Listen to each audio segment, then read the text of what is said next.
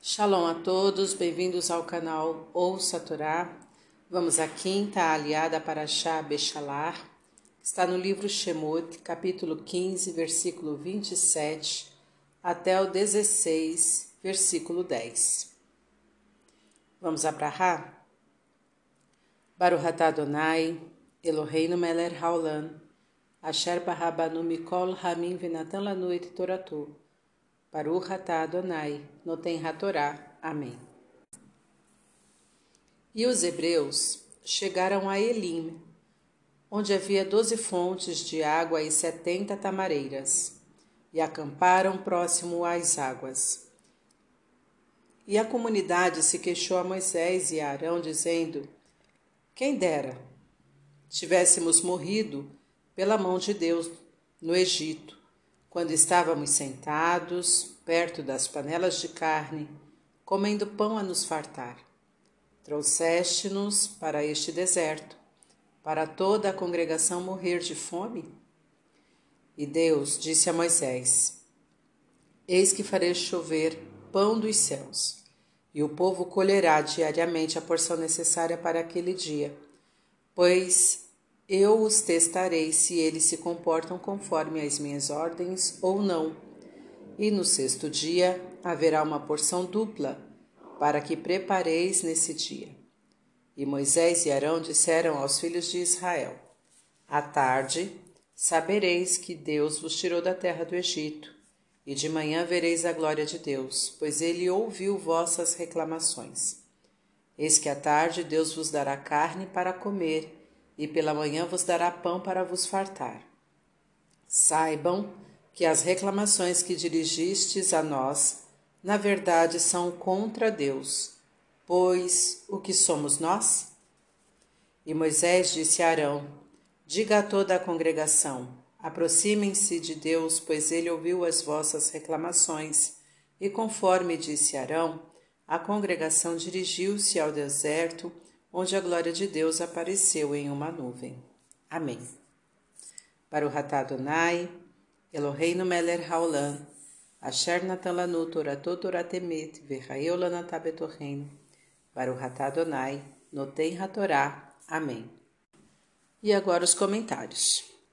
As doze fontes de água representam as doze tribos de Israel, isto é, a união de pessoas que possuem uma mesma origem. As setenta tamareiras representam as setenta almas de hebreus que vieram do Egito, que vieram ao Egito com Jacó. O fato dos hebreus terem acampado perto das águas demonstra que é preferível juntar-se em agrupamentos de pessoas que têm algo em comum a viver de modo isolado. Não adiantava colher mais nem menos, somente o estritamente necessário para o sustento das pessoas.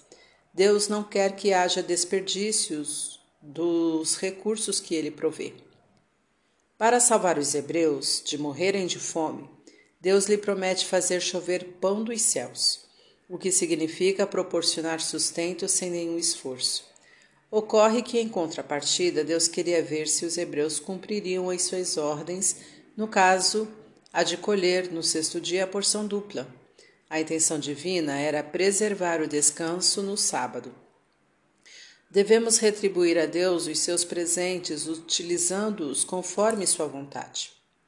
A tarde simboliza escuridão, período de dificuldades como a escravidão no Egito. A manhã simboliza a luz, alegria, a percepção da presença divina.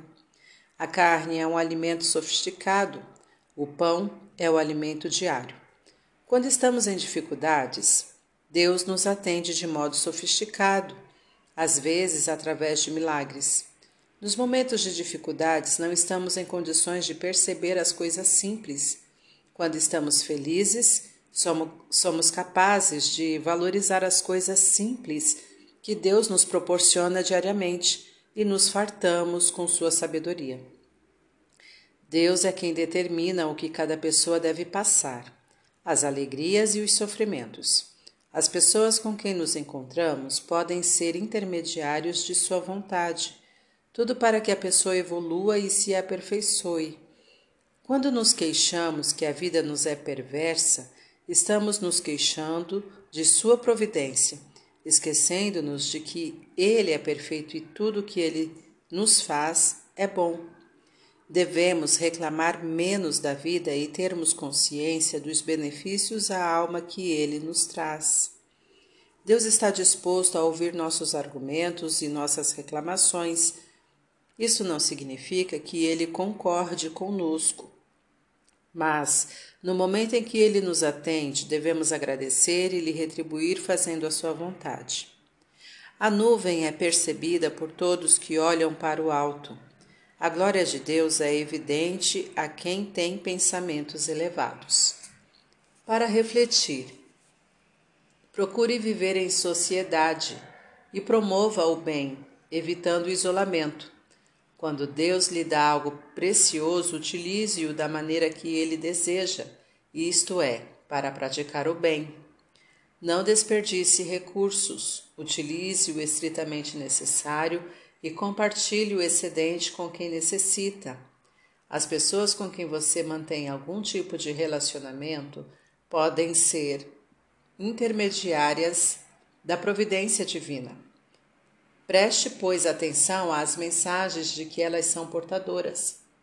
Ao reclamar da vida, você estará reclamando de Deus.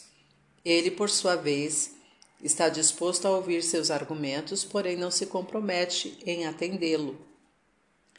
Para exercitar, rememore algum pedido seu não atendido por Deus.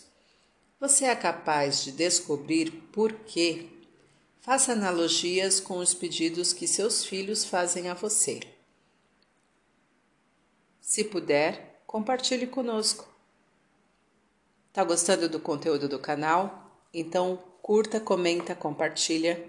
Se não é inscrito, se inscreve, ativa o sininho e fica por dentro das novidades. Shalom a todos!